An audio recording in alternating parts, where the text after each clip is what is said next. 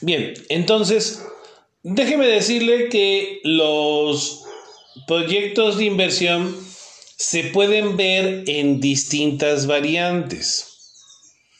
Una es la vía legal. Todos los requerimientos que se necesitan para la obtención de un proyecto de inversión. Dentro de esa misma gama legal, para que se vaya dando cuenta, tenemos todavía la opción que se refiere a proyectos de inversión públicos. Ahí está, ¿qué cree? El gran sonado eh, tren Maya, en donde resulta ser que en materia de inversión para meter un tren, ese no es el problema. El problema que se está verificando es si políticamente, escuche bien, políticamente es viable poder ejecutar eso. A mí si me lo pregunta, ese tipo de proyectos de inversión son atractivos, sí. Los que la mayoría de la gente ve es el proyecto financiero. Pero también la misma gama de proyectos se puede ver desde el punto de vista mercadológico. Y ahora gran parte del desarrollo de los proyectos es en base precisamente a esa situación, al marketing digital. Ok, por ahí estamos viendo ahorita el preámbulo que da origen a ese tipo de desarrollo. Bien, te preguntarás entonces, ¿qué es un proyecto de inversión? Bien, es un plan que se le asigna determinado monto de capital y se le proporcionan insumos de varios materiales humanos, técnicos, financieros y su objetivo es obtener un rendimiento en un plazo determinado. Esto implica inmovilizar recursos a largo plazo. O bien, es cualquier alternativa de las empresas para generar beneficios económicos en un futuro a través de un periodo relativamente a largo plazo, mediante el desembolso en el presente de una importante cantidad de recursos. Vaya que en la definición abarca, déjeme decirle, las etapas de, pudiésemos concentrar en nuestra definición solamente la asignación de un monto en dinero con un objetivo claro y específico de crecimiento en la prosperidad, ya que ese crecimiento en la prosperidad es lo que se está esperando en el proyecto de inversión. Es lo que estamos buscando, que en cada elemento, que en cada parte que el administrador de empresas está haciendo de líder operacional, porque a lo mejor usted como administrador no lo tienes que ejecutar.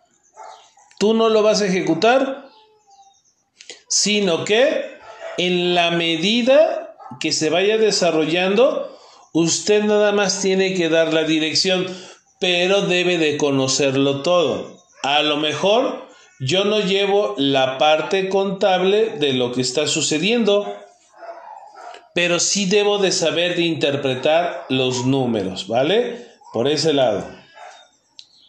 Existen para su evaluación, déjeme decirle, algunos, no pasos, porque no son pasos, sino una serie de estudios que van a fortalecer la presentación de ese proyecto de inversión. Por un lado, tenemos el estudio de mercado. Por otro lado, tenemos también el estudio técnico. Uno más, el estudio legal. ¿Se acuerda que le dije? Aquí hay uno que no estoy muy de acuerdo, que se le llama el flujo de caja. A mí me gusta llamarle más bien el flujo de efectivo operacional, que en cierto modo es un nombre correcto. En análisis de rendimiento y el análisis de riesgo. Hay que recordar con suma delicadeza que el administrador es un evaluador de rendimientos y riesgos, ya que debido a la posición y manejo de las estructuras, es sumamente importante, sumamente técnico, que el administrador de empresa se dedique a evaluar como una balanza el rendimiento y el riesgo. De tal modo que en su análisis de rendimiento y riesgo deberá de imponer mayor cuidado, vigilancia y orientación en el análisis de los riesgos.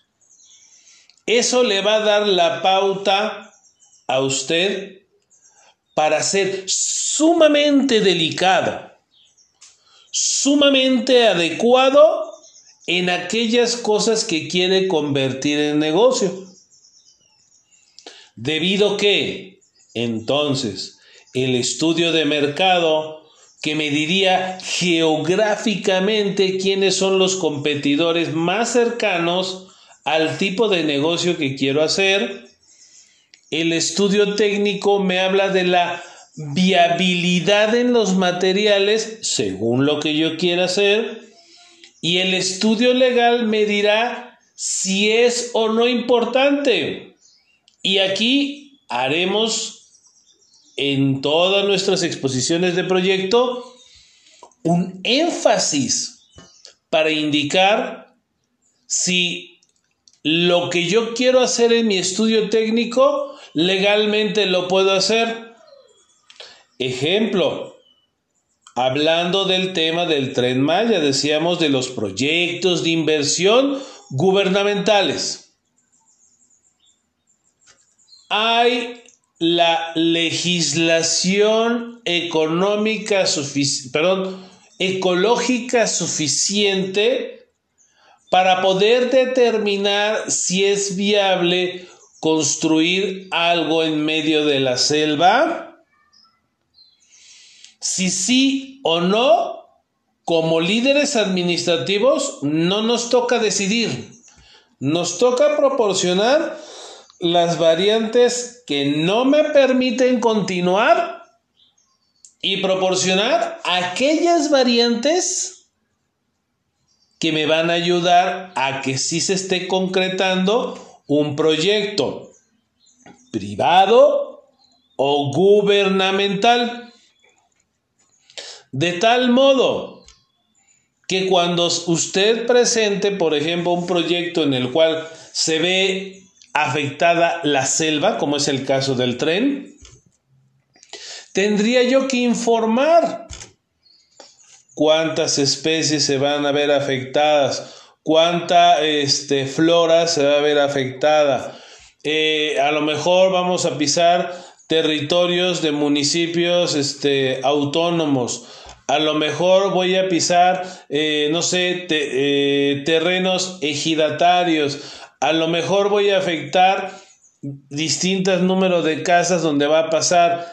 Y a lo mejor, aunque no hubiese un daño inicial en la creación de tu proyecto de inversión, puede ser, sin embargo, que yo observe daños a futuro. No es lo mismo crear una carretera que está, está atravesando la sierra, pensemos, a que dicho proyecto con el paso del tiempo impida el cruce de los animales, por ejemplo. Está consabido de que muchos tipos de carretera afectan el paso nocturno de los animales. Y entonces, entre que va a haber choques de los animales que se ven golpeados, como carambolas entre carros que pueden ocasionar muerte, y que ese es un otro tipo de estudio de factibilidad. No es lo mismo decir, oye Luis, si se puede crear esto y yo te diga, sí, sí se puede hacer. Legalmente lo podemos hacer, sí lo podemos hacer. Pero si yo no reporto, no doy la observación requerida sobre que puede haber daños en el futuro, habré incumplido parte de mi ética profesional.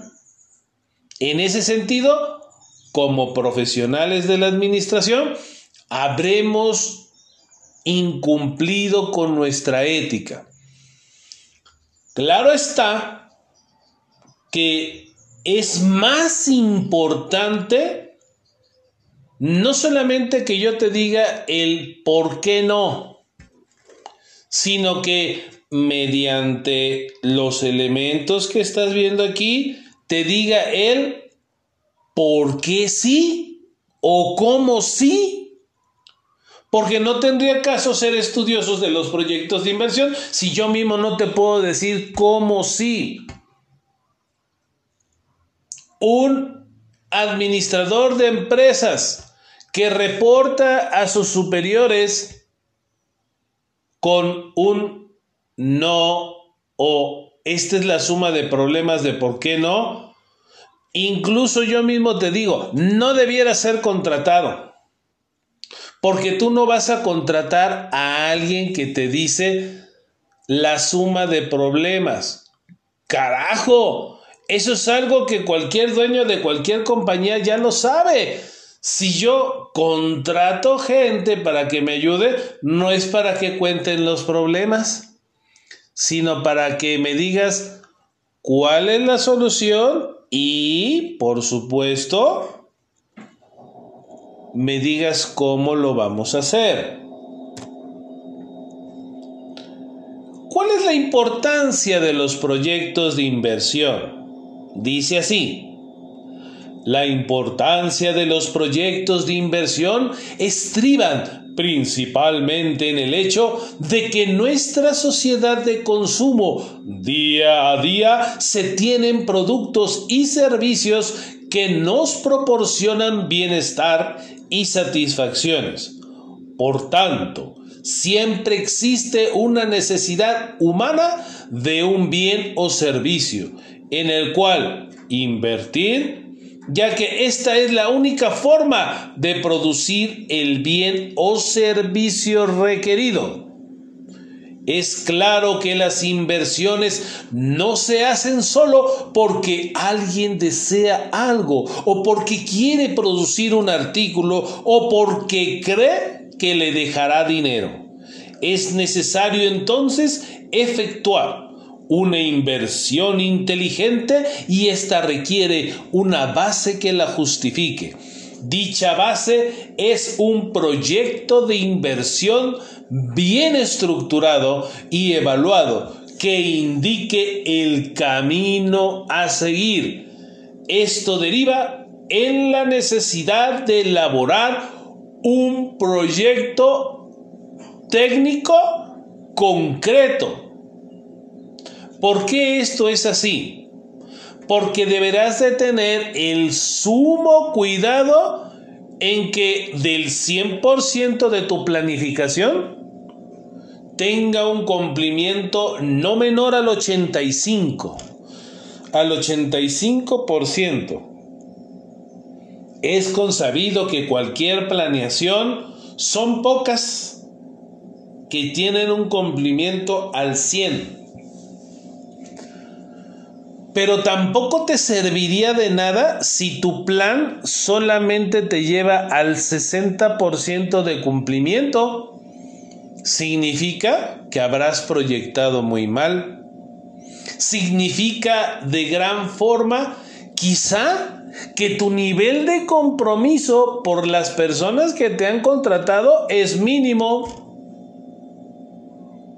Porque uno, cuando tomas un proyecto el cual le vas a dar viabilidad, aquí habrá de hacerse que tú seas el primero en saber que tu nivel de cumplimiento será cercano al 100, si no es que 100. Que si yo digo que en renta de equipos y maquinarias a lo largo de seis meses va a ser por la cantidad de 28 millones de pesos la renta de, equipo de construcción. Realmente no hay una desfase presupuestaria y que en tu acercamiento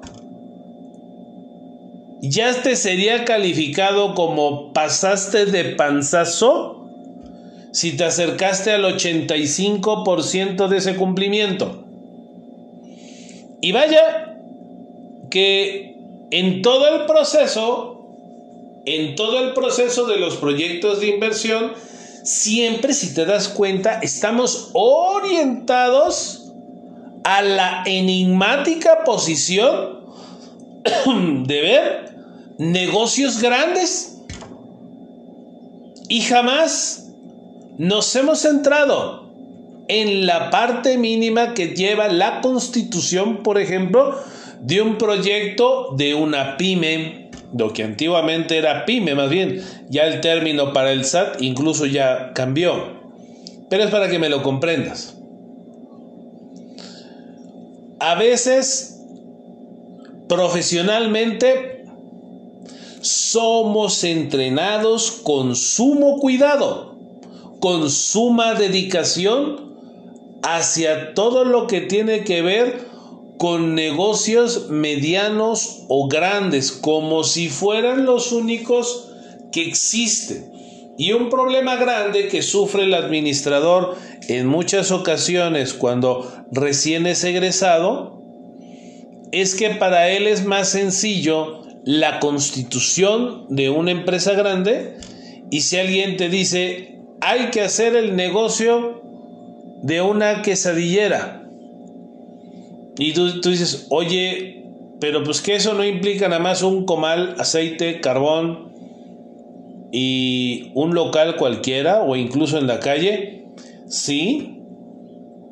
Pero ¿sabías tú que dependiendo de la posición de un negocio tan pequeño como la venta de quesadillas, casi te puede dar, escucha bien, solamente de ingresos brutos mensuales.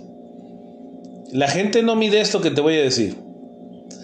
Pero un negocio de quesadillas que trabaja todo el día y está en buena posición, ¿sabías tú que da de ingresos brutos entre los 240 y los 300 mil pesos mensuales? Como que no lo habían visualizado así, ¿verdad? Los pequeños negocios tienen, apúntale por ahí, este es, diría mi abuelita, este es un tic, en lugar de tip, decía, este es un tic, nieto. Ahí te va ese tic. Hay una gran diferencia entre porcentaje de utilidad y rendimiento entre las empresas pequeñas y las empresas grandes. A veces, y quizá más que a veces, las empresas pequeñas tienen porcentajes de rendimiento y de utilidad más elevados a menor riesgo. Fíjate, te estoy diciendo que un puesto, no dije local, ¿eh? un puesto de quesadillas en un sitio estratégico puede llegar a dar ingresos brutos, ¿eh? no dije ganancia, ¿eh? ingresos brutos por 300 mil pesos mensuales. ¿Y cuál es su nivel de riesgo? Mínimo, porque a veces en ese tipo de locales solamente participan cuando mucho tres personas y que ahorita de momento no vamos a analizar esa parte. A lo mejor trabaja en la calle. A lo mejor la gente, la gente que está trabajando no tiene seguro social. La inversión inicial para este negocio no fue más que de 5 o 7 mil pesos. 5 o 7 mil pesos. Entonces, imagínate donde tu inversión... Ah, y además, agrégale que a lo mejor no tiene tramitología para hacer un negocio legal. Por lo que tú quieras, ahorita no lo vamos a evaluar esa parte. Si mi inversión, aunque no vamos a hacer el cálculo ahorita, si mi inversión es de 7 mil y obtengo 300 mil, ahí te encargo el porcentaje de rendimiento, ¿eh? Hasta Carlos Slim voltea a ver eso. Te lo puedo asegurar. Los, eh, apréndete esta, los negocios pequeños por una lógica de gastos tienen un porcentaje de utilidad mayor y un porcentaje muy pequeño del riesgo. Ahora pregúntate algo. ¿Por qué entonces lugares, perdón, bueno sí, empresas como Oxo, como El Caminante, como A la Mano, como Super Q y qué otros hay. Bueno, un sinnúmero de elementos que puedan ser iguales tienen rendimientos super mega altos y su nivel de riesgo se traduce, escúchalo, es que esto es muy importante, se traduce exclusivamente para la sucursal que esté sufriendo un daño. Esa es una algo que vamos a analizar aquí, algo que vamos a analizar aquí es esa variante precisamente que se pueden emitir en los distintos proyectos de inversión una serie de cortafuegos para evitar que un proyecto completo colapse. Podemos hacer un encapsulado de los problemas para evitar entonces que estos crezcan, invadan todo el cuerpo de la organización. Todas las tienditas que, vaya tienditas, lo dije para que me entiendas que negocios como el Oxxo, pues tiene, trabaja como una tiendita. Si hay un problema en la empresa, se puede encapsular. ¿Por qué? Porque se traduce directamente en una sucursal. ¿Vale? Ok. Clasificación de los proyectos de inversión. Todo proyecto es único, ya que no supone una operación de rutina, sino un conjunto específico de operaciones diseñadas para lograr una meta singular para obtener los resultados a tiempo dentro del presupuesto, el plazo y la calidad que se han previsto. Y siempre aportando un aprendizaje por lo que debe ser gestionado, guiado por expertos. Dadas las características del producto o de los productos, y su beneficio que genera un plan de inversión.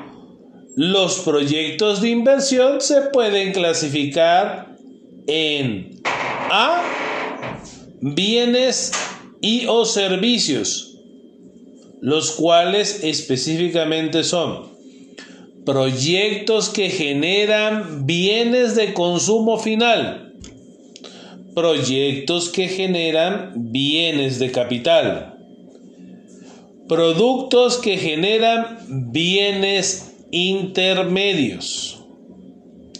B. Sectores productivos. Proyectos agropecuarios.